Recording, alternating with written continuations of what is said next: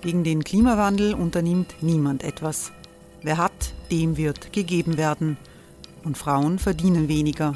War ja immer schon so. Man ärgert sich und macht weiter. Was aber, wenn nicht? Wir haben eine Idee. Die Falter Arena macht die Bühne frei für Menschen und Projekte, die das Land verändern. Mein Name ist Eva Konzett. Ich leite das Politikressort im Falter. Und am Sonntag, den 26. Mai, veranstalten wir im Wiener Stadtsaal die nächste Falter Arena. Mit dabei unter anderem der ehemalige Politiker und Neosänger Matthias Strolz, Theresa Imre von Markter, Sonja Jöchtel von Love Politics oder Kari Ochsner von Ochsner Wärmepumpen. Machen statt jammern. Wir schauen uns an, wie das funktionieren kann. Kommen auch Sie vorbei. Alle Informationen und Tickets finden Sie unter falter.at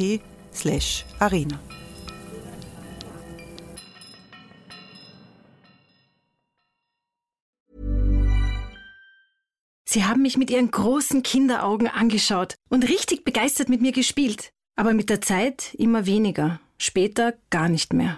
Einsam im kleinen Käfig und dann einfach weggegeben. Gibt's nicht jemanden, der nach vielen Jahren genauso auf mich schaut wie am ersten Tag? Sie hörten Christine Reiler als Rateronja. Wir geben Tieren eine Stimme. Tierschutz Austria. Mehr auf tierschutz-austria.at.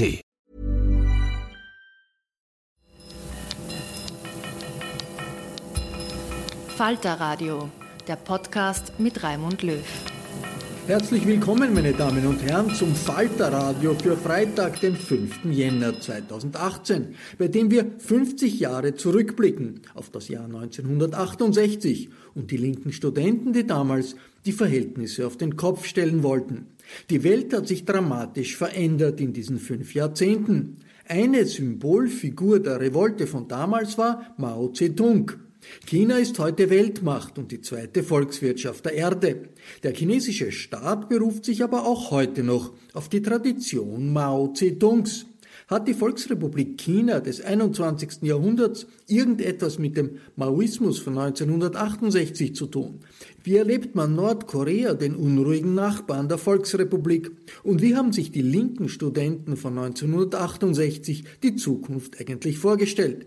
Das sind Fragen, die der Direktor des Wien Museums Matti Bunzel vergangenen Herbst im Rahmen des Vienna Humanities Festivals von mir beantwortet haben wollte.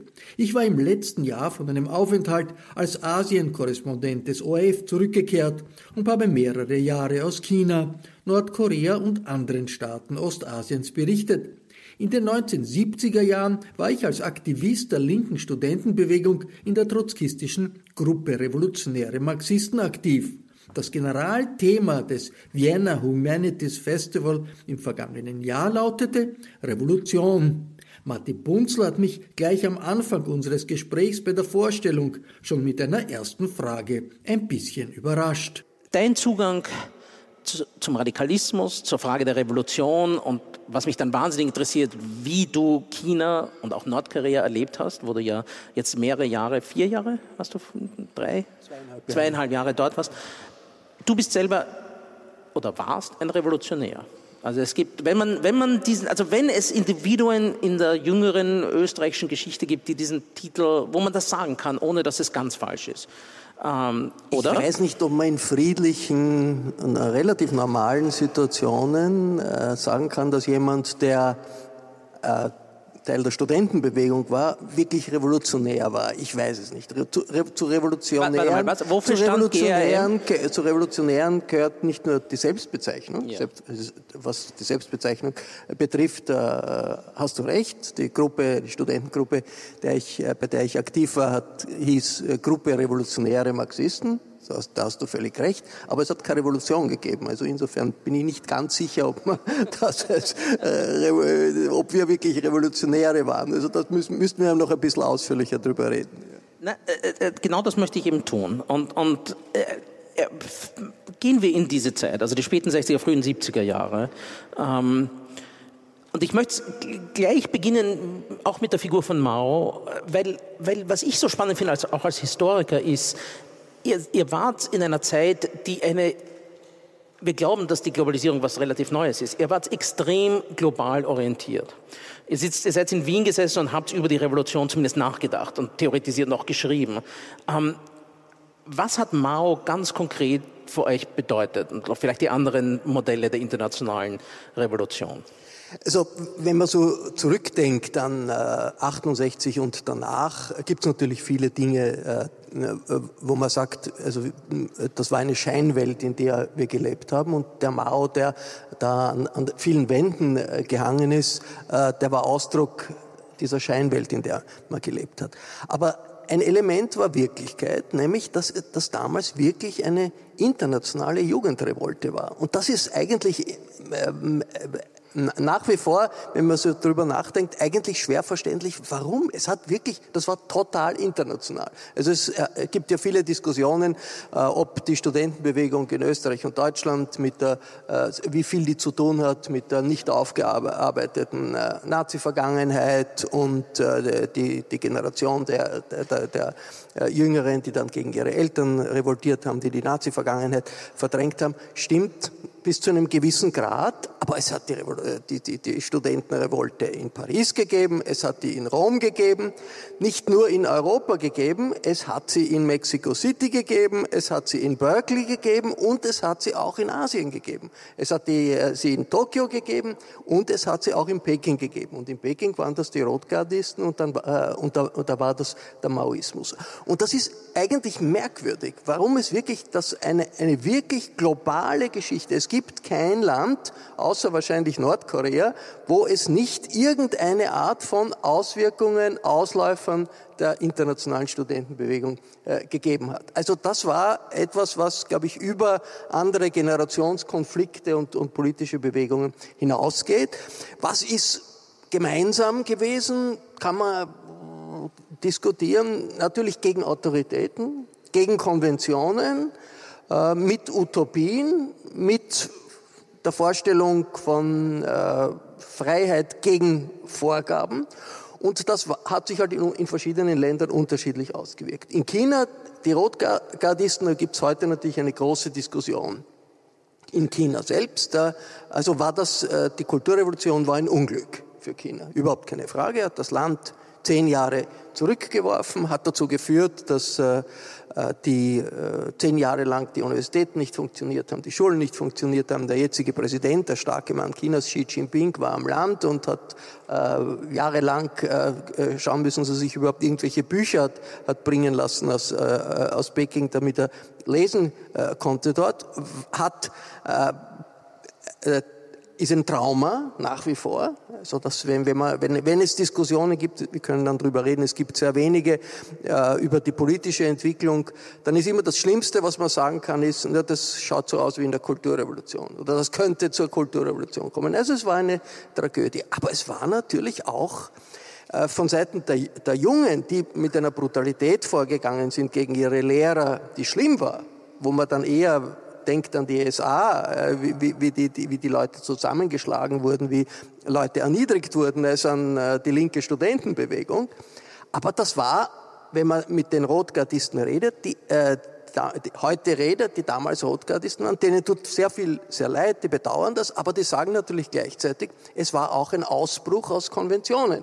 Gut, jeder ist mir, jede Fraktion hat den Mao äh, vor sich hingetragen, aber das war natürlich schon auch eine Revolte gegen das Parteiestablishment. Also insofern hat vielleicht, obwohl das, was hier von der, von der äh, linken und von der linken Studentenbewegung äh, verstanden wurde unter, äh, unter Mao, Dritte Welt, Revolte der dritten Welt. Das ist in China natürlich äh, eine andere Geschichte gewesen. Aber das, diese Art, äh, also das Achtung, Mao war insofern, ist der, ich meine, jeder kennt das Bild vom Andy Warhol, das ist ein Symbol für die Widersprüche eines doch ziemlich einzigartigen Moments in der jüngeren Geschichte. Deine Antwort ist äh, wunderbar. Sie, Sie avisiert viele Dinge, die wir, die wir, über die wir noch reden werden. Genau das, das, was mich so interessiert, ist das Hin und Zurück zwischen, zwischen Wien und, und, und Peking aber bleiben wir noch ganz kurz in, in Wien. Also nur damit, ich verstehe, weil das ist ja auch eine, äh, ich meine, in Amerika würde man jetzt sagen Full Disclosure. Also äh, mein Vater war auch in der Gruppe revolutionärer Marxisten. Also, also in, in, als Kind war der Raimund ein Genosse. So, so wurde das genannt. Also das ist nur damit, damit wir alle ehrlich sind hier. Uh, und etwas, was mich wirklich interessiert, und vielleicht kannst du es mir erklären. Um, ich meine, es gab in Wien auch Maoisten. Aber ihr wart sehr bewusst keine Maoisten. Ich habe immer gehört, dass ihr euch mit denen sogar sehr gestritten habt.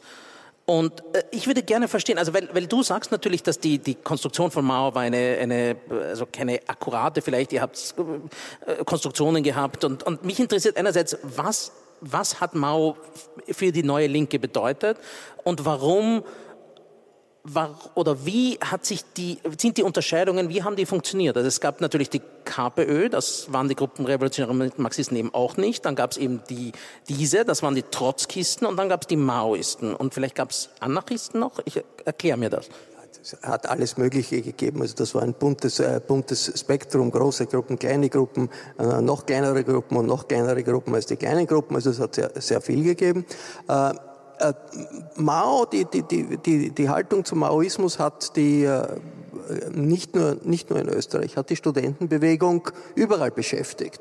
Und das war von Land zu Land unterschiedlich. Also in äh, Frankreich waren sozusagen die trotzkistische Strömung die stärkste und die Maoisten waren ein kurze, kurzes Phänomen aufgrund des antistalinistischen Reflexes in, äh, in Frankreich gegen die KP, gegen die Kommunistische Partei Frankreichs. Hat, hat sich in jedem Land, haben sich die äh, politischen Gruppen, die aus der Studentenbewegung entstanden sind, gerieben an den vorherrschenden, am, am linken Establishment.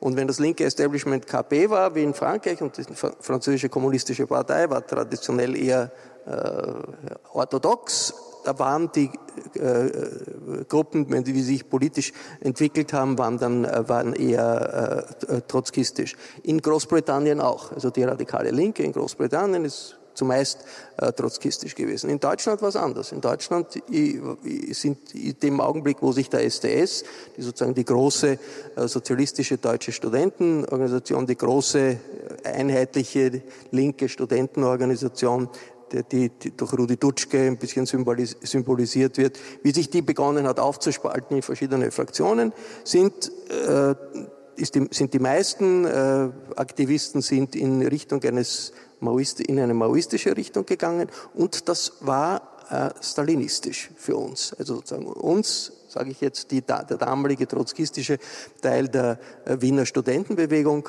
war aus geprägt antistalinistisch. Und das ist, äh, ist auch in, in der, sozusagen, das war auch Teil unserer Praxis. Also Full Disclosure, viele von uns sind äh, nach Prag gefahren und haben mit Dissidenten diskutiert, der Charta 77. Ich, war selber in Budapest und habe dort diskutiert mit Lukács-Schülern. Also die Idee war, man muss so etwas schaffen wie einen Neubeginn der Linken, äh, der sowohl gegen das Modell ist, wie es in der Sowjetunion ist, als auch gegen das Modell, wie es symbolisiert wurde durch die sozialdemokratischen äh, Parteien, die mit dem Westen ihren Frieden gemacht hatten. Also das war irgendwie äh, die Idee. Also das ist eine, eine Art von, weiß ich, Rätedemokratie hat man das genannt, aber die Idee war also, wir müssen, wir als Dissidenten, wir sind die Dissidenten des Westens, wir müssen mit den Dissidenten des Ostens was zusammentun. Äh, und da war sozusagen das, die Ablehnung des stalinistischen Modells und der stalinistischen Tradition ganz wichtig.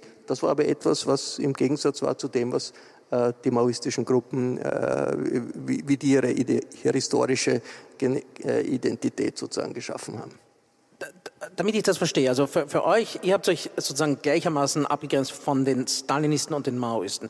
Aber wenn du einen Maoisten gefragt hättest, circa 1970 Wien, wie hätten sich die abgegrenzt von der KPÖ?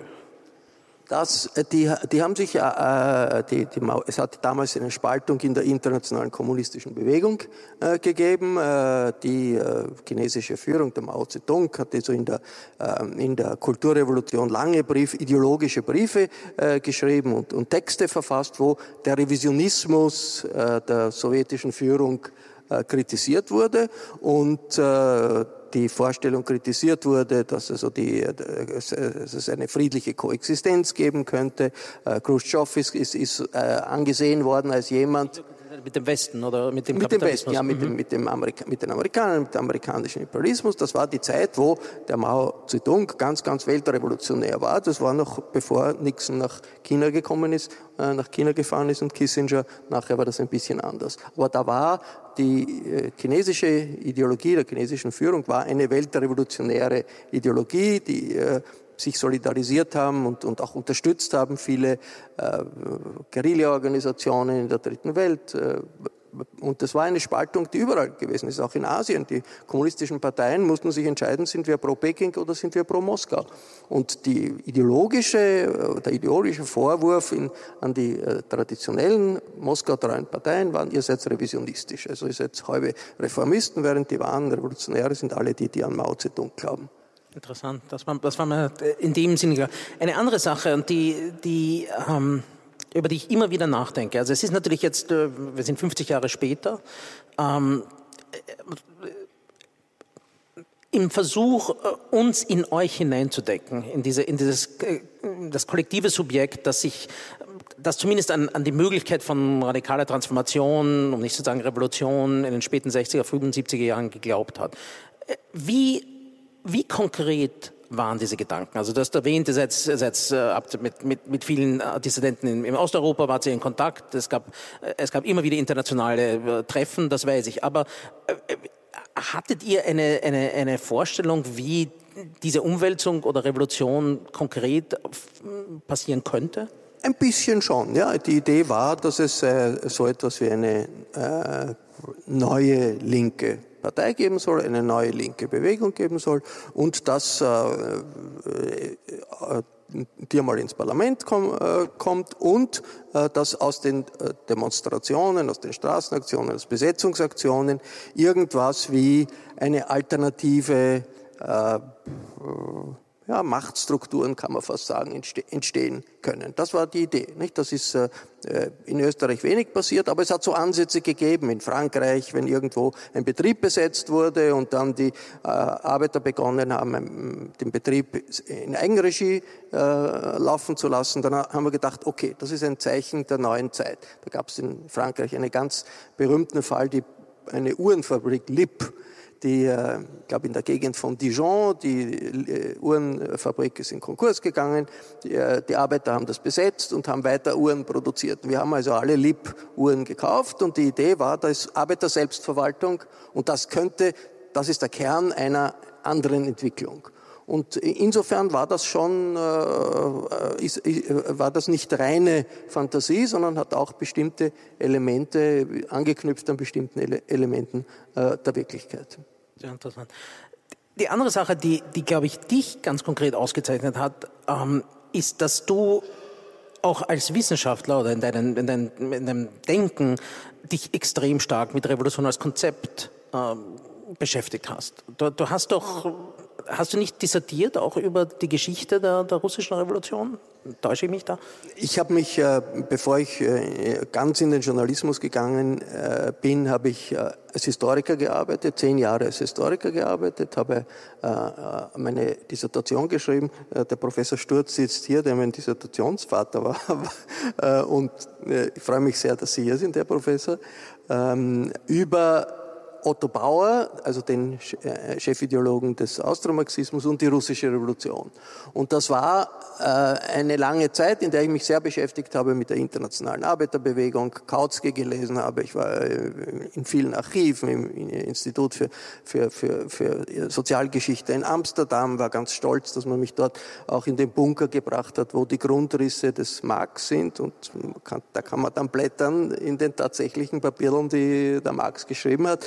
Äh, und habe dort äh, in, in, in, den Archiven äh, geforscht und habe mich damit beschäftigt, wie die österreichische Sozialdemokratie nach der Oktoberrevolution umgegangen ist mit der Situation, dass hier ein neuer Bezugspol entstanden ist. Die österreichische Sozialdemokratie, Otto Bauer selbst hat sich sehr beschäftigt mit Russland. Otto Bauer war in russischer Kriegsgefangenschaft für eine gewisse Zeit Er hat selbst auch Russisch gesprochen. Die österreichischen Sozialdemokraten hatten Kontakte mit den Menschewiki. Wir wissen natürlich auch, dass vor der russischen, vor der Revolution äh, Trotzki sich in Wien aufgehalten hat. Das ist ja auch ein Thema für euch. Stalin in Wien war. Also es hat äh, Beziehungen gegeben äh, und die sind äh, zerbrochen im Augenblick der, der Oktoberrevolution. Und die Austromarxisten haben versucht, ein bisschen eine Brückenfunktion darzustellen. Also die wollten immer wenn sie den Dialog mit den Bolschewiki aufrechterhalten und haben versucht, hat natürlich auch innenpolitische Gründe gehabt in Österreich,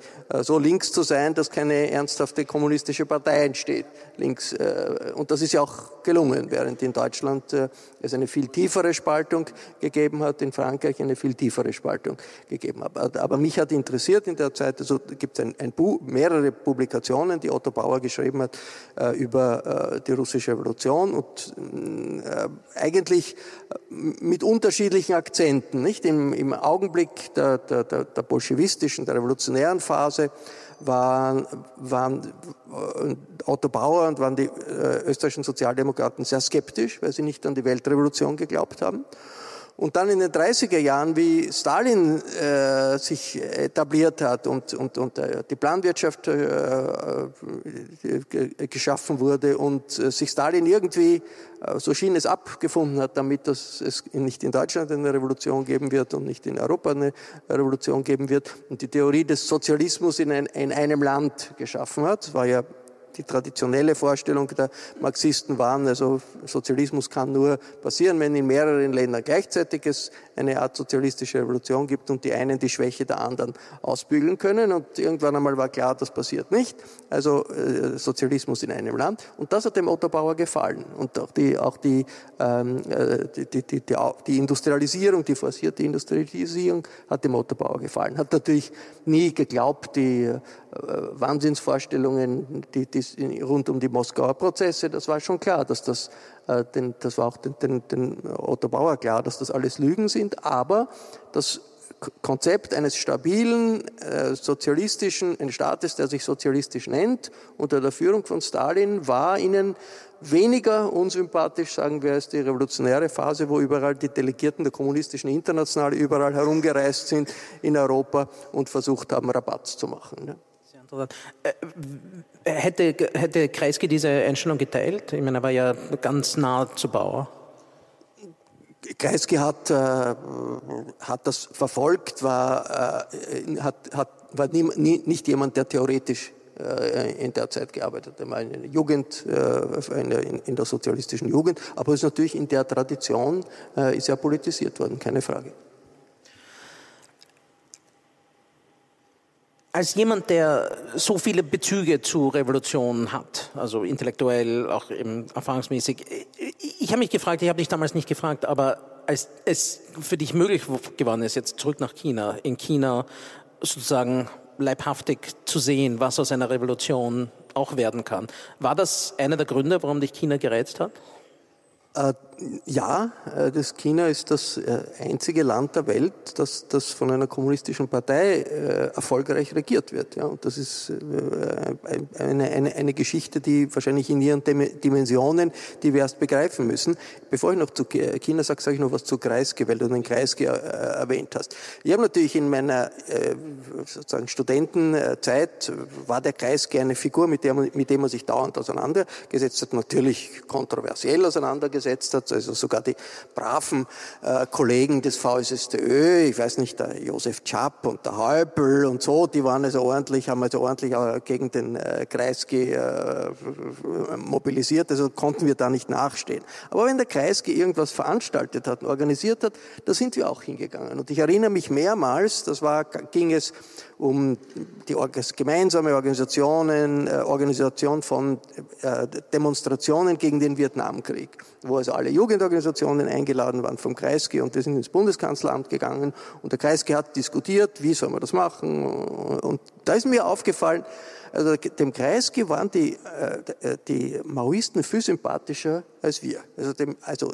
wenn irgendwo ein Einwurf kam von jemandem, der also Trotzkist war, dann hat er das so abgenommen, ja, das sind die Trotzkisten, ja, das ist nichts. Und die Maoisten hat er sehr pfleglich behandelt. Da habe ich mich sehr gewundert und gedacht, wie kann das sein? Und hatte dann auch einmal mit, äh, äh, den, den, äh, äh, mit, das gefragt, also von Freunden, die den Kreisky gut kannten, und haben gesagt, ja, du verstehst überhaupt nichts. Die Maoisten vertreten einen Staat, das ist China. Ihr vertretet jetzt gar nichts. Ja? Also von daher seid ihr eigentlich nur Querulanten, während die Maoisten sozusagen etwas sind, da kann man sich vorstellen, dass sie, dass sie, äh, da ist eine reale Macht. Nicht? Also es war ein bisschen eine, äh, eine, eine Lehre, was äh, politische Realität ist, war vielleicht von daher nicht schlecht. Äh, zu China, Matti. Äh, also ich, ich glaube, dass das dass das eine, die, die, die chinesische Entwicklung von den Dimensionen her etwas ist, das wir in Europa viel zu wenig realisieren. Und lass mich zwei Sachen sagen. Also man fährt durch China ja, und du hast dort eine Situation, äh, du äh, schaust dir mal an, wenn man von einem Ort zum anderen fahren will, Hochgeschwindigkeitszüge. Man hat gehört, es gibt einen von Shanghai nach Peking.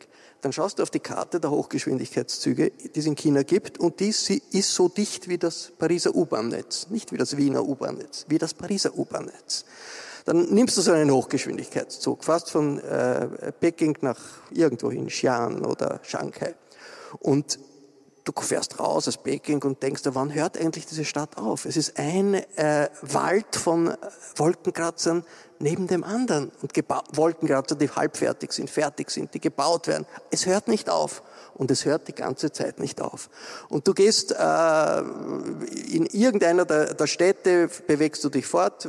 Man, man, kann sich jetzt auch mit den Fahrrädern fortbewegen, die es auch in Wien gibt. Das war mir immer zu gefährlich. Also sitzt man im Taxi und das ist Autobahnen, äh, Stadtautobahnen, Stadtautobahnen. Und dann realisiert man, die Leute, die da in den Zügen sitzen, äh, die hier in den Autos sitzen, deren Eltern oder Großeltern waren zu arm, um sich Seife leisten zu können. Ja?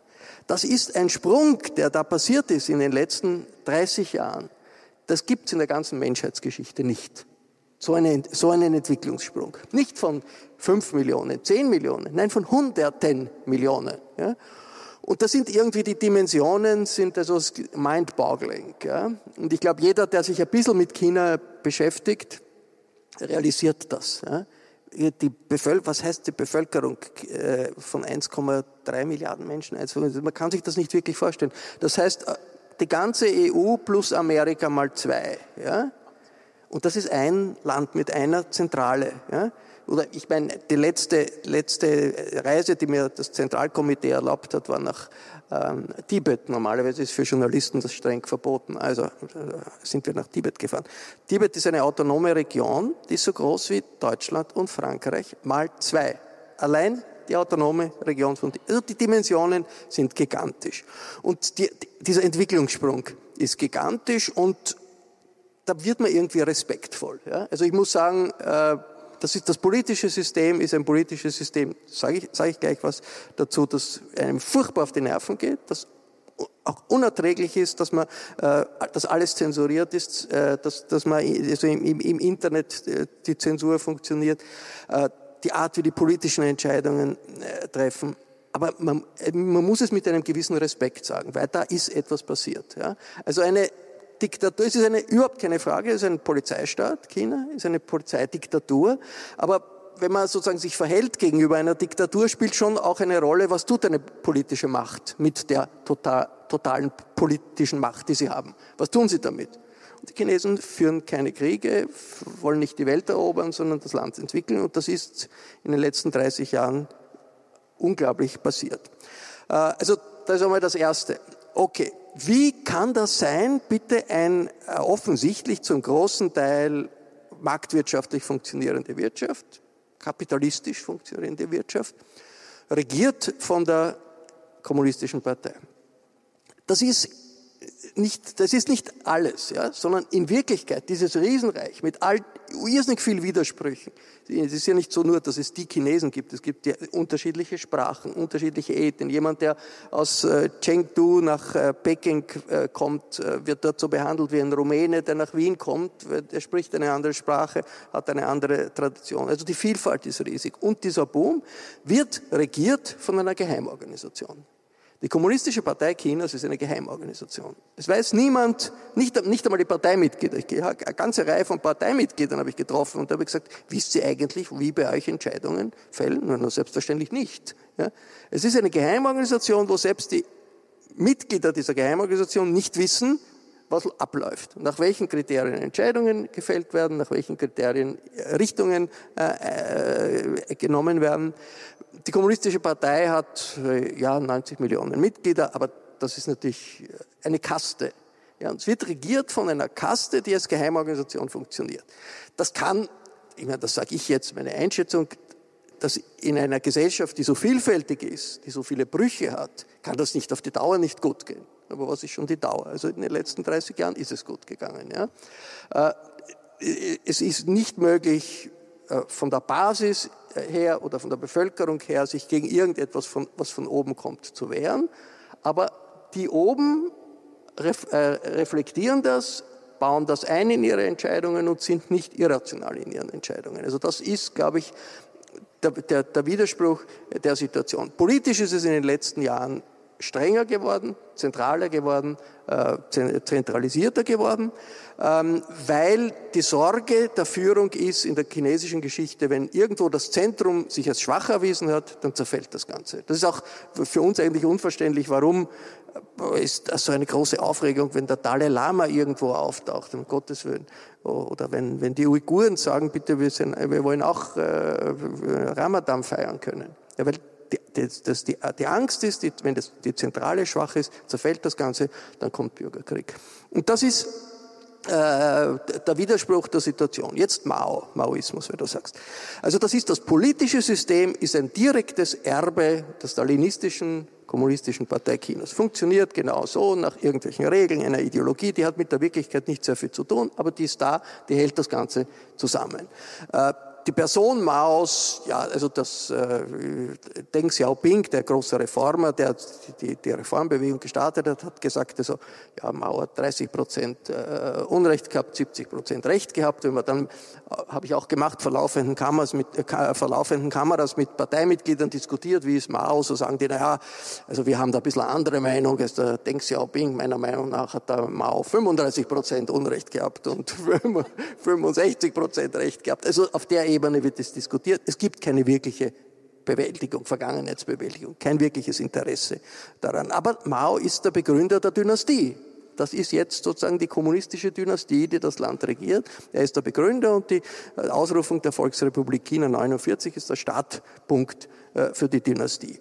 Also wenn man, äh, aber Mao musste überwunden werden, damit das jetzt passiert, was in den letzten 30 Jahren passiert ist. Also Mao, glaube ich, ist relativ klar. Also wenn man das, wenn man das analysiert, Mao war ein brillanter Guerillaführer, ein brillanter äh, Revolutionär. Ab dem Moment, wo äh, er die Macht hatte, war es nur eine Katastrophe. Eine Katastrophe nach der anderen. Und also die, dass, dass das Land überhaupt geeint die, die, den Wahnsinn des, des Mao und des Maoismus Kommunismus überlebt hat, ist eigentlich ein Glück. Aber was, was waren diese Katastrophen, nur damit wir es verstehen? Also 49 kommt an die Macht. 49 äh, kommt an die Macht. Äh, äh, beginnt sofort die, das, was, was an äh, Eliten noch da war, was nicht mit dem Chiang Kai-shek nach äh, Taiwan gegangen ist, äh, zu vertreiben, auszurotten. Ja? Macht alle alle drei, vier Jahre totale Kurswechsel, Schwenk, also Schwenks. Ja. Es gibt keine Kontinuität. Äh, der große Sprung nach vorne, ein Wahnsinn, ja, der wahrscheinlich viel mehr Opfer gefordert hat als die Kulturrevolution. War in den, äh, in den 50er Jahren. Der Bruch mit, mit, mit äh, äh Moskau äh, die äh, Kulturrevolution danach. Es war eine dauernde Pendelbewegung, also diese Art keine, es war, unter Mao hat sich das Land nicht wirklich entwickelt, ja, sondern er hat die Macht gehabt, weil er die politische Legitimation da war durch den Sieg in, in der Revolution und hat das missbraucht. Ever catch yourself eating the same flavorless dinner three days in a row? Dreaming of something better? Well, HelloFresh is your guilt-free dream come true, baby. It's me, Kiki Palmer. Let's wake up those taste buds with hot, juicy pecan-crusted chicken or garlic butter shrimp scampi. Mm. Hello Fresh. Stop dreaming of all the delicious possibilities and dig in at HelloFresh.com. Let's get this dinner party started.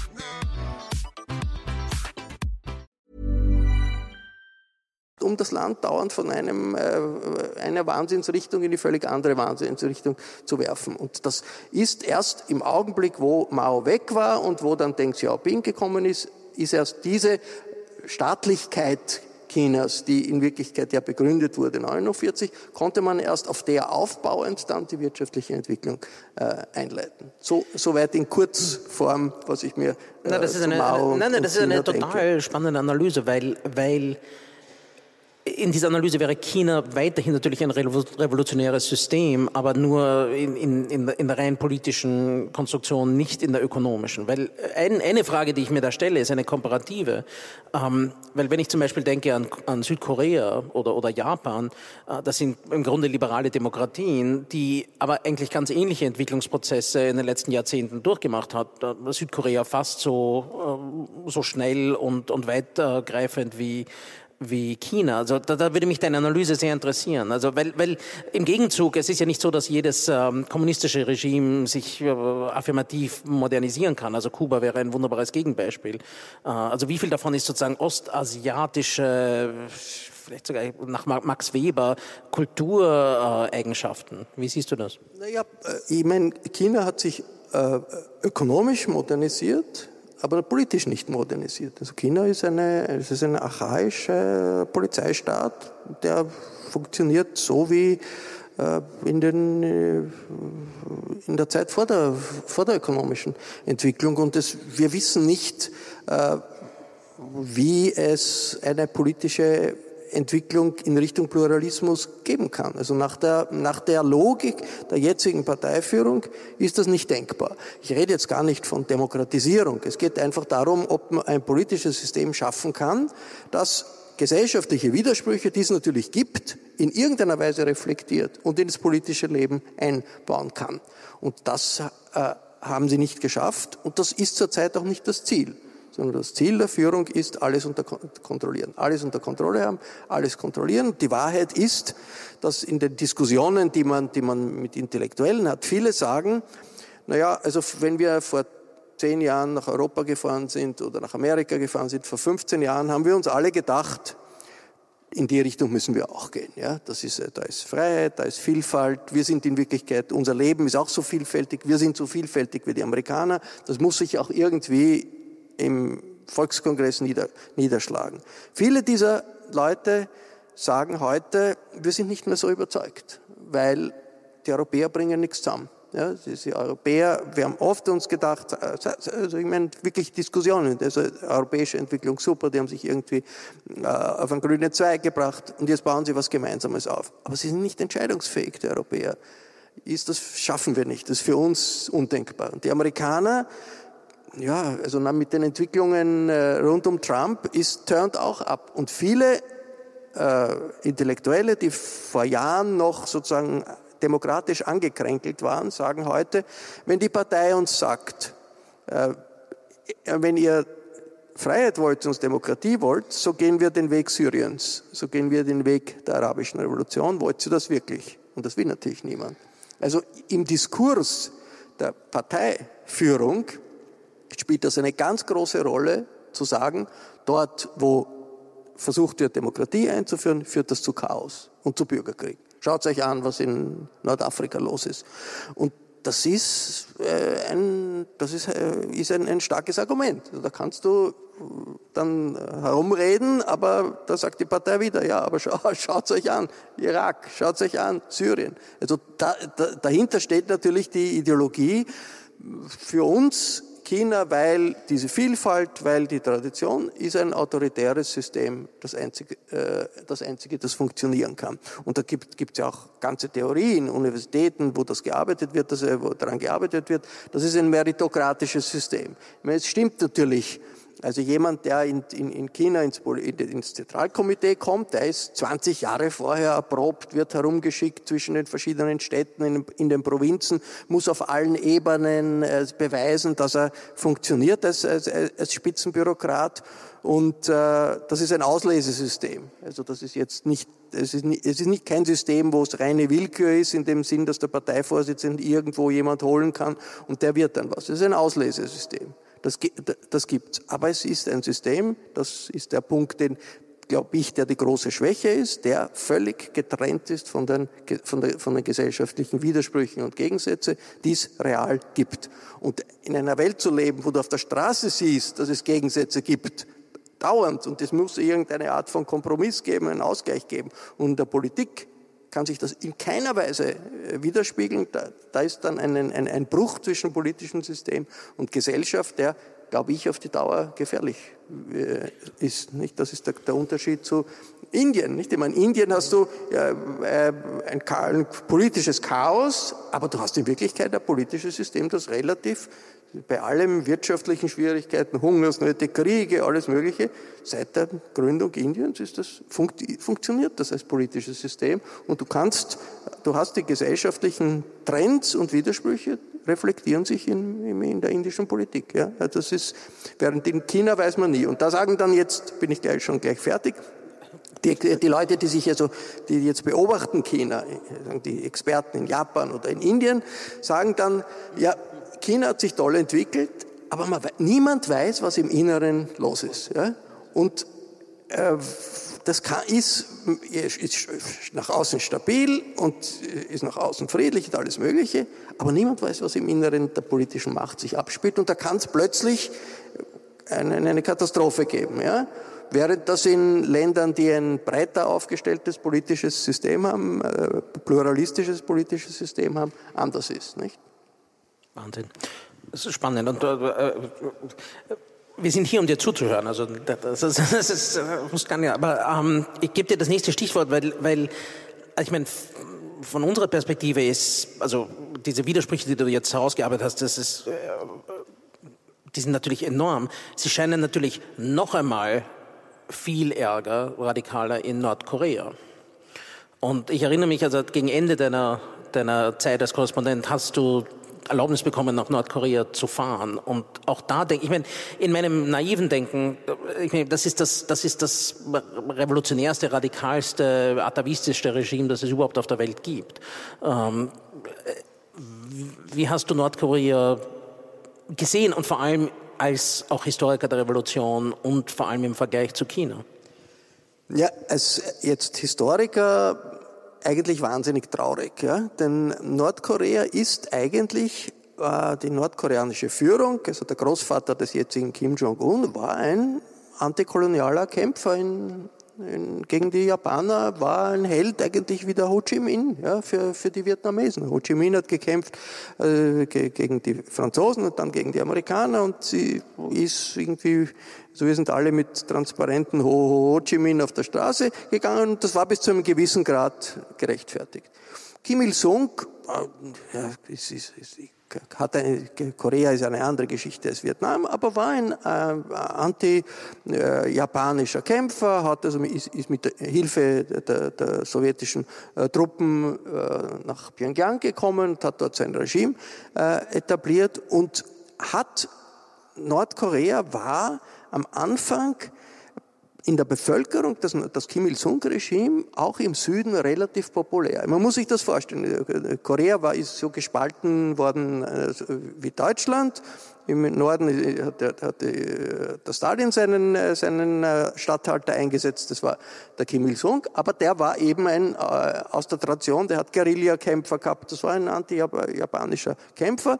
Und im Süden haben die Amerikaner nach jemandem gesucht und haben dann einen, einen in Amerika lehrenden Professor gefunden, haben den zum Präsidenten gemacht. Und der hat seine Allianzen gesucht bei den ehemaligen Kollaborateuren der äh, mit den Japanern. Äh, und der Kim Il-sung hat seine Allianzen gesucht mit den ehemaligen Partisanen.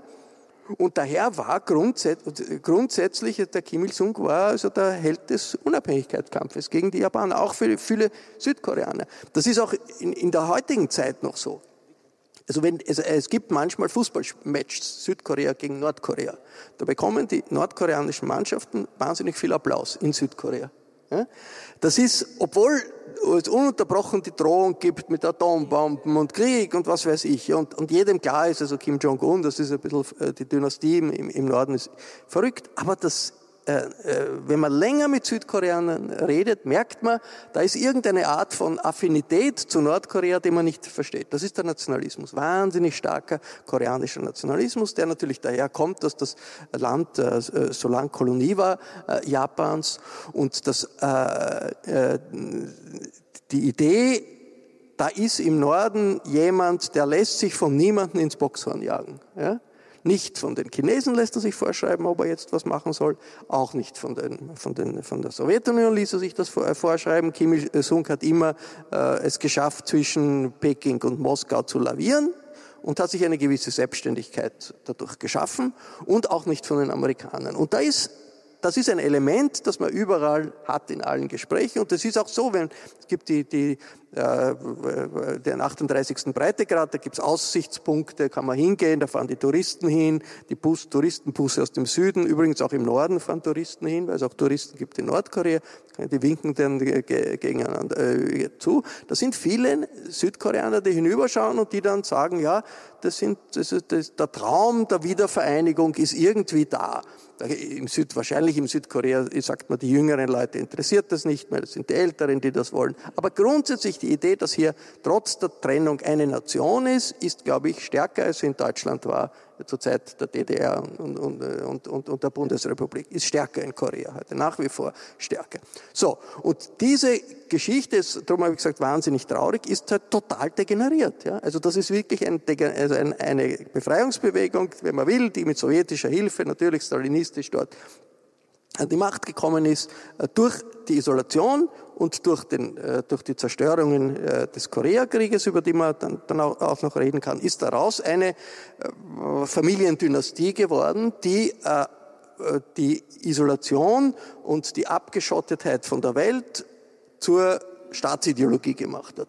Und die Vorstellung, wir sind im permanenten Kriegszustand. Also das ist das äh, Verrückte. Man kommt an in, in, in, in Pyongyang und es ist ununterbrochen die offizielle äh, Propaganda der Zeitungen, in den, äh, im, im Fernsehen, auch was die Leute sagen, wird transportiert also die Amerikaner sind dabei, uns anzugreifen. Sie werden uns morgen angreifen. Sie werden uns übermorgen angreifen. Sie äh, bereiten unmittelbar einen Krieg vor. Alles, was irgendwo in der Welt in diese Richtung interpretiert werden kann, wird so getrommelt. Das heißt, man hat ein Land in einer Kriegspsychose seit 60 Jahren. In einer Kriegspsychose, obwohl dort kein Krieg ist. Ja. Also eine völlig verrückte Situation. Und das ist aber die, Sta das ist aber die Raison d'être der, der Dynastie. Ja, die Dynastie könnte nie so weiter regieren, wie sie jetzt äh, regiert, wenn nicht diese Kriegspsychose da wäre. Und, und, und das ist ja, darum kann man auch sagen, also wenn der amerikanische Präsident sagt, äh, vor der UNO sagt, er möchte ganz Nordkorea äh, vernichten, das ist ein Geschenk für Kim Jong-un. Das ist genau aus dem Grund, dass muss er Raketen bauen, muss er Atomwaffen bauen und so weiter und, und so fort und muss das Land so totalitär funktionieren, wie es funktioniert. Es funktioniert sehr totalitär. Es gibt wahrscheinlich kein anderes Land der Welt, das so totalitär äh, funktioniert wie Nordkorea. Aber es ist nicht so, dass, es, dass die Leute überhaupt nicht wissen, was am Rest der Welt ist. Es sind Hunderttausende, die in China waren und die, China ist das Tor zur Welt. Unzählige, die auf Sticks irgendwas mitbringen ins Land. Ähm, gut, das sind wahrscheinlich oft äh, Unterhaltungsfilme, aber manchmal auch Information. Es ist schon äh, so, dass das nicht das ein, das die, die einzige Informationsquelle, die, offiziell, äh, die offizielle Pro Propaganda ist. Ich würde auch annehmen, wenn man 60 Jahre lang hört, es ist, wir sind im Kriegszustand, dass man am Ende dann nicht mehr so ganz überzeugt davon ist, dass das wirklich der Fall ist. Aber so äh, es, es ist, ich glaube, die Leute wissen selber nicht, was sie glauben. Ja? Es ist natürlich nicht so, dass man als ausländischer Reporter von irgendjemand etwas, eine, eine, eine Meinungsäußerung bekommen kann, die, in die im entferntesten in die Richtung geht, herauszufinden, was die Person wirklich denkt. Ich, nie, kein Nord, jeder, die Nordkoreaner wissen genau, in welchem Staat sie leben. Die werden nie sagen, irgendjemand, was sie wirklich denken, wenn sie selber wissen, was sie, was sie wirklich denken. Ich würde mal annehmen, dass es da verschiedene Ebenen äh, des Bewusstseins gibt. Aber es ist äh, das Gefühl sozusagen der totalen Isolation, dieser Identität, wir sind im permanenten Kriegszustand und wir haben diese tollen Waffen. Und das macht es halt so, so gefährlich. Und das, ich glaube jetzt, also die, die gerade in den letzten zwei Wochen, das ist eine so gefährliche Situation, wie man es wahrscheinlich seit Jahrzehnten nicht gehabt hat. Wahrscheinlich ja. stimmt. Ich meine, ein amerikanischer Politikwissenschaftler hat mal gesagt, das ist eine Kuba-Krise in Zeitlupe. Ja, es schaut sehr danach aus. Wahnsinn, ja. Wir haben ein bisschen Zeit für Fragen aus dem Publikum auch. Darf ich Sie einladen, nicht schüchtern zu sein? Ja, Mikrofon kommt. Rainer Dörflinger. Äh, Raimund, ich wollte nur fragen, wenn wir schon auf der Ebene Nordkorea waren, die Beziehungen jetzt Mao, chinesische Revolution und Nordkorea, außer der gemeinsamen Widerstandesgeschichte, was ist sonst übrig mit Kontakte und China, Identität? Ist das ein Vorbild? Ist das nur ein, ein großer Nachbar gegenüber Korea? Kannst du da noch ein bisschen, wenn wir schon auf dieser Schiene sind, ein bisschen noch eingehen? Es ist äh, widersprüchlich, ja, weil es ist auf der einen Seite großer Nachbar und großer erfolgreicher Nachbar. Das hat man als Kleiner nicht gern.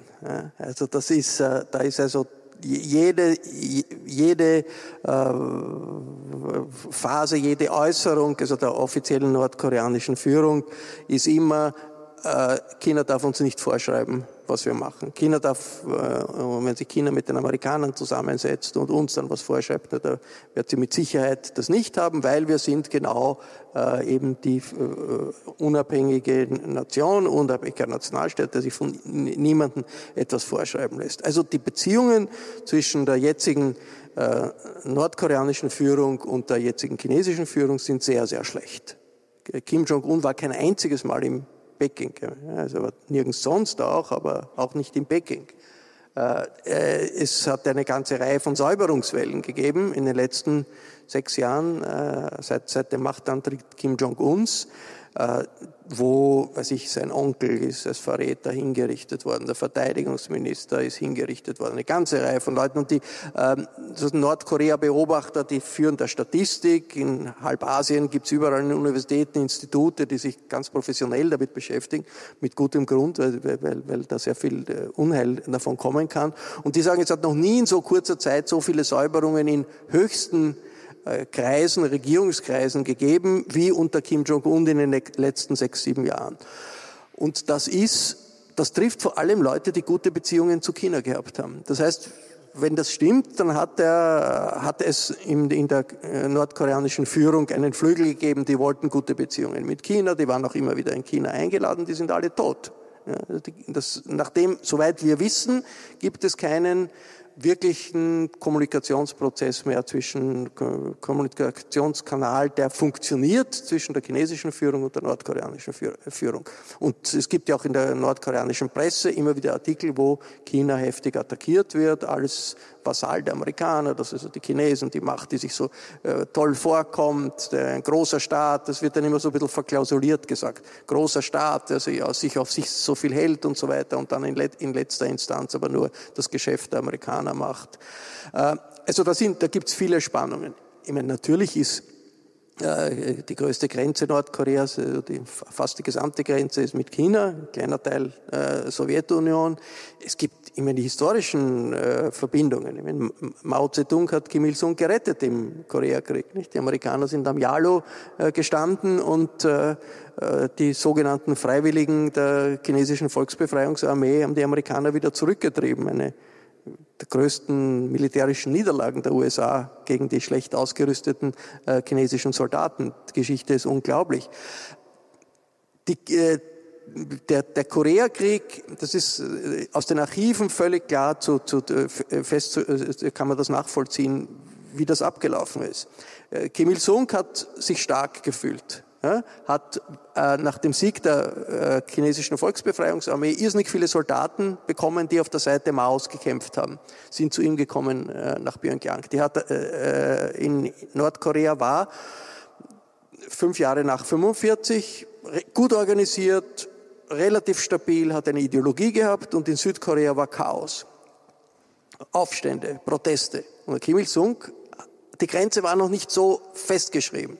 Kim Il-sung wollte Südkorea erobern, ist nach Moskau gefahren, zu Stalin und hat gesagt, wir schaffen das. Wir haben das militärische Know-how, gib uns das okay zum Einmarsch im Süden. Stalin hat gesagt, nein, du bist verrückt, das wird den Dritten Weltkrieg auslösen, passiert nicht.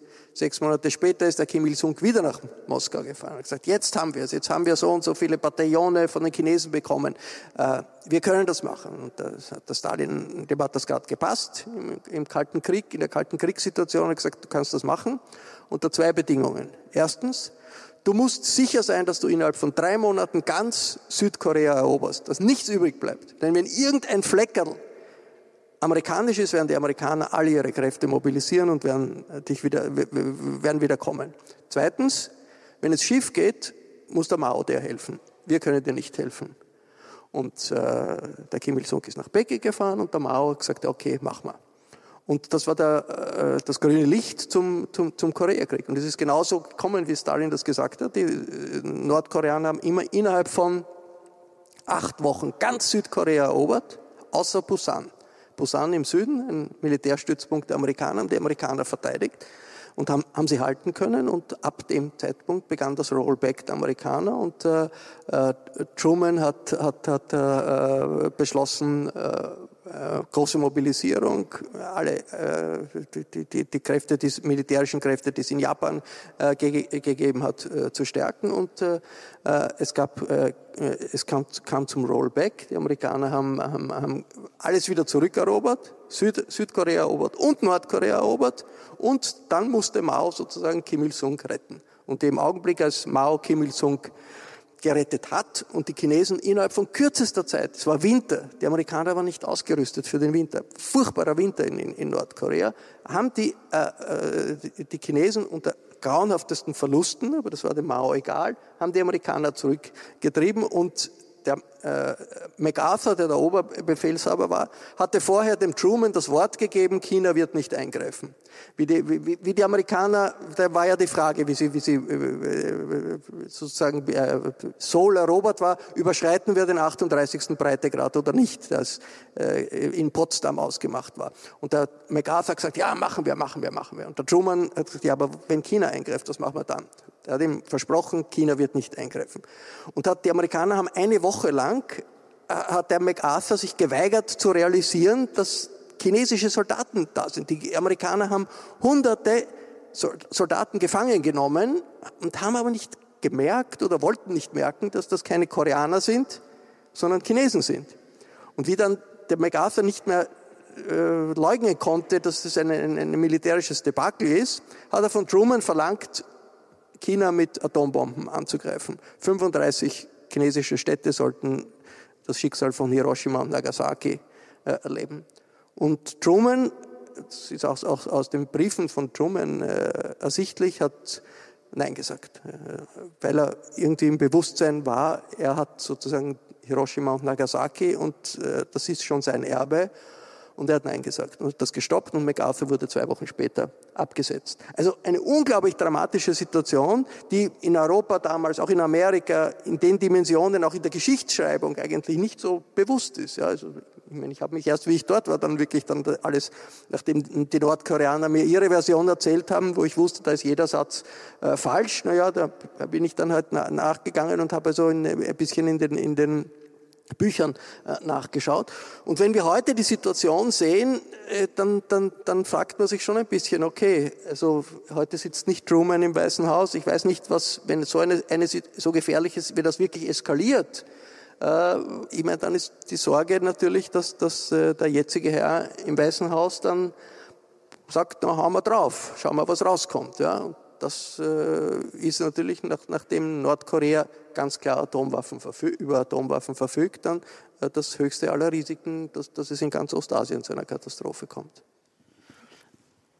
Ähm, wir haben noch Zeit für eine Frage. Ähm, wow, alle zusammen.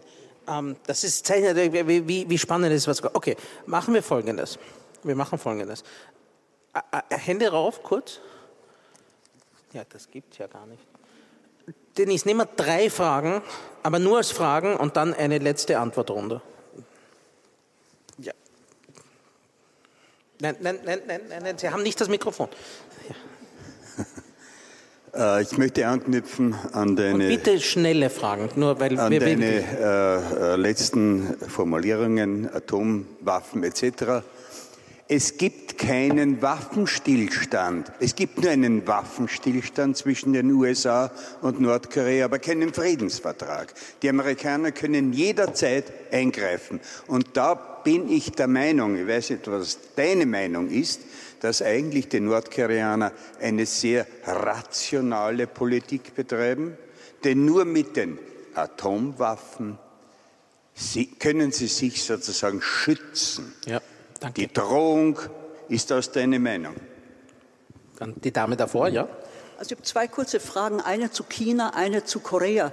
Äh, Sie haben am Anfang Ihrer Ausführungen gesprochen über die Kulturrevolution und gesagt, das sei ein nachhaltiges Trauma. Es wurde aber nur erwähnt, äh, die menschlichen Verluste, die enorm waren. Was ist mit den kulturellen? Okay. Denn es wurden ja Bücher verbrannt, Frage, alte Handschriften und so weiter. Ähm, also wie, wie, wie groß ist das Trauma wirklich? Ist das den heutigen Chinesen bewusst? Die zweite Frage zu Korea.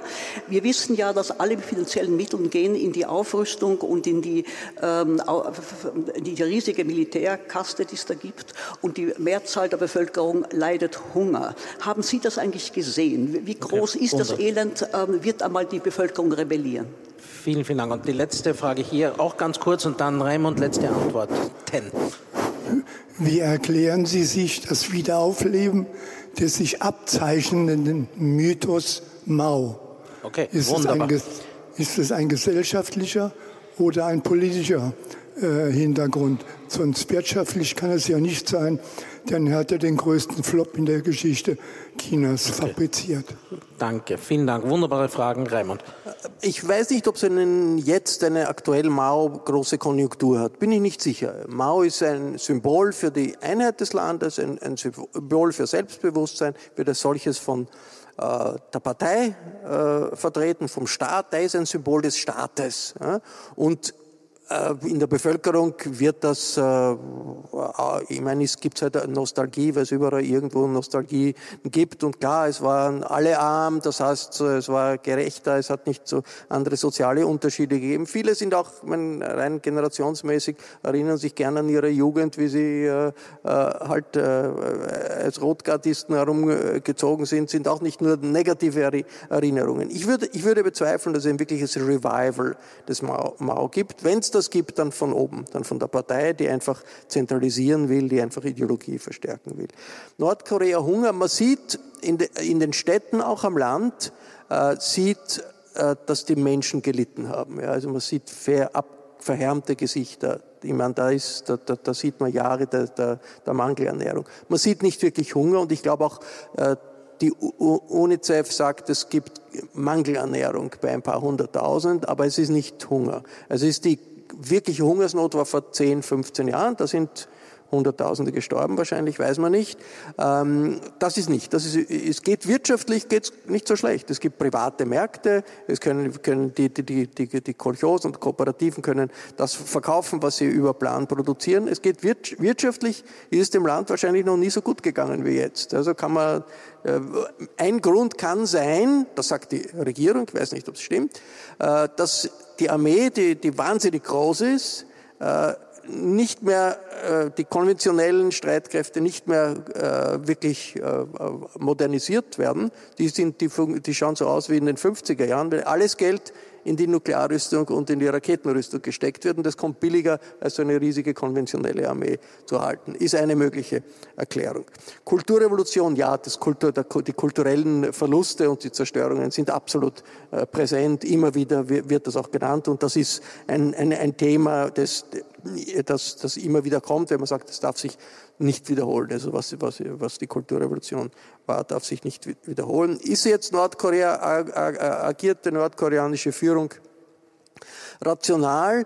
Naja, also ich glaube schon, also Kim Jong-un ist kein Selbstmörder in dem Sinn, ja, oder auch nicht, der möchte auch nicht die Welt erobern, ja. Das, also insofern, es entspricht einer bestimmten Log gewissen Logik äh, die Rüstung. Auf der anderen Seite hat das eine Selbst, äh, kommt das, kommt, äh, ist, ist die Situation sozusagen die Kriegspsychose hat die Eliten auch, ja. Und wenn wenn man so eine Kriegspsychose hat, natürlich, äh, dann kann das zu Fehlentscheidungen führen und sozusagen das so zu eskalieren jetzt gegenüber den Amerikanern, Das, das muss ja nicht sein. Ich meine, das ist ja, steht ja nirgends geschrieben, dass er nur stabile Staaten nur, äh, nur, nur geben kann, wenn die äh, Atomwaffen haben. Und wenn die, die Doktrin der Nordkoreaner ist, einen äh, atomaren Präventivschlag, wenn, würden sie machen. Also das ist die Doktrin der Nordkoreaner. Wenn es zu einem Konflikt kommt, und die Amerikaner versuchen einen sogenannten Enthauptungsschlag oder versuchen alle Raketen äh,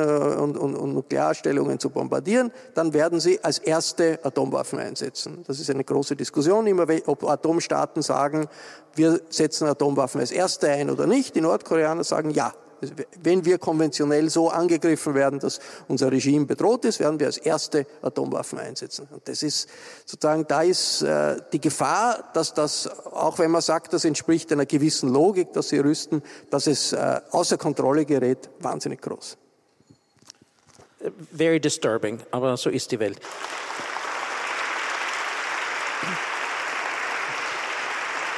Das war der Leiter des Wien-Museums Matti Bunzel, der mich im vergangenen Herbst in einer Session des Humanity Festivals zum Thema Mao 1968 und die Folgen befragt hat. Beim Wien-Museum bedanke ich mich sehr herzlich für die Bereitstellung der Audioaufnahme dieses Gesprächs. Die Technik unseres Falterradios betreut Anna Goldenberg. Ich bedanke mich für Ihr Interesse. Wenn Sie an Rückblicken und Ausblicken aktuell und historisch interessiert sind, dann gehen Sie doch mit einem Abonnement des Falters in das neue Jahr. Den Falter kann man vier Wochen gratis testen. Das geht ganz einfach über die Homepage www.falter.at. Das Falter Radio ist ja gratis, aber Journalismus kostet etwas. Im Namen des gesamten Teams verabschiede ich mich bis zur nächsten Folge. Sie hörten das Falterradio, den Podcast mit Raimund Löw.